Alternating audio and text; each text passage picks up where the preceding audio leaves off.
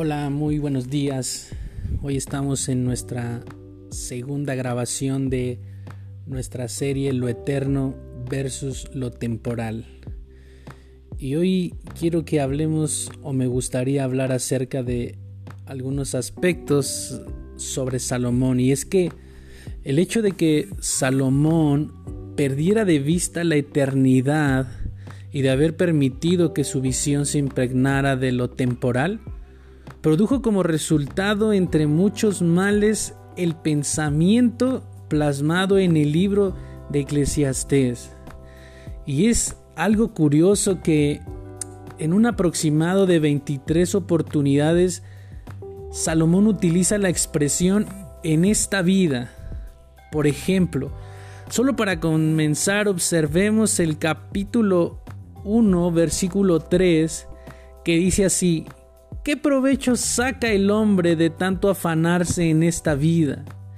Y es que aquí encontramos dos cuestiones interesantes. Uno es el objeto de su reflexión y es que es una realidad, es que él está centrado en el ser humano, todo está centrado en el hombre.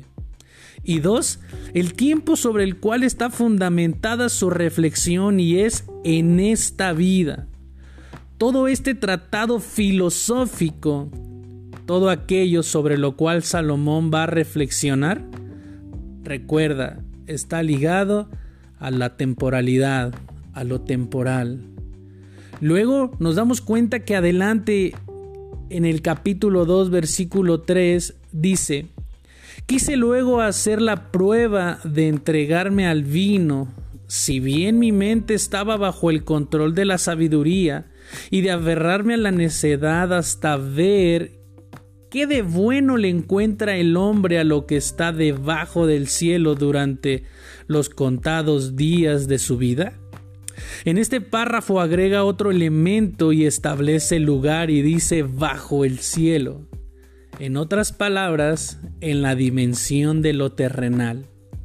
Aquí, pues tenemos que en todo el pensamiento comprende este discurso Recuérdalos, el objeto, el hombre, el tiempo en esta vida, el lugar bajo el cielo.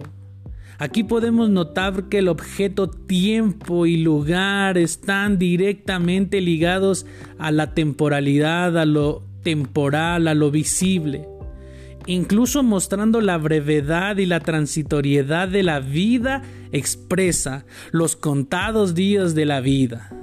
Desde ahí Salomón realiza toda su reflexión y las conclusiones a las que él mismo ha llegado.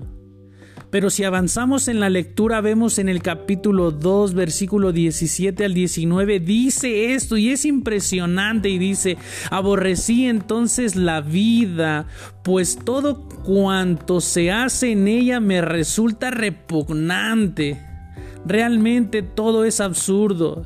Es correr tras el viento. Aborrecí también el haberme afanado tanto en esta vida, pues el fruto de tanto afán tendría que dejarse a mi sucesor.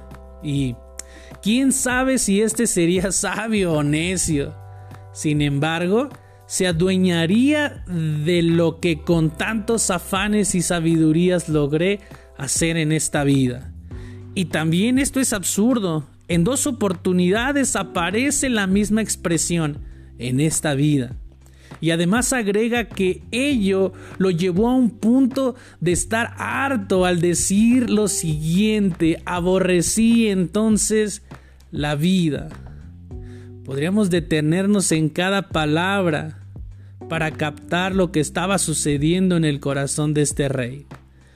Pero lo repetimos, es una serie y solo queremos detenernos en otro resultado de esta visión o de lo que, lo que él veía, una visión cargada de temporal, de lo que es perecedero.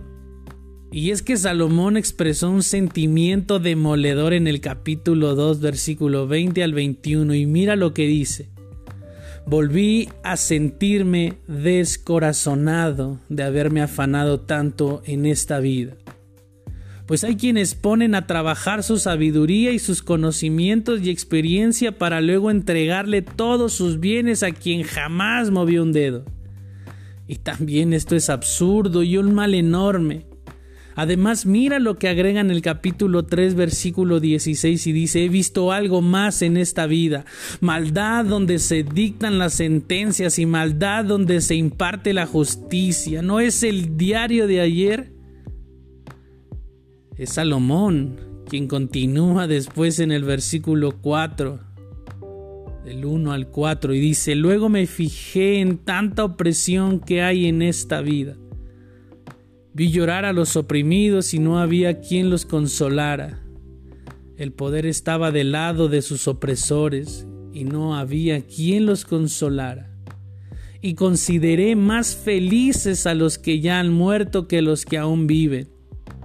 Aunque en mejor situación están los que aún no han nacido, los que no han visto aún la maldad que se comete otra vez en esta vida. Vi además que tanto el afán como el éxito en esta vida despiertan envidias.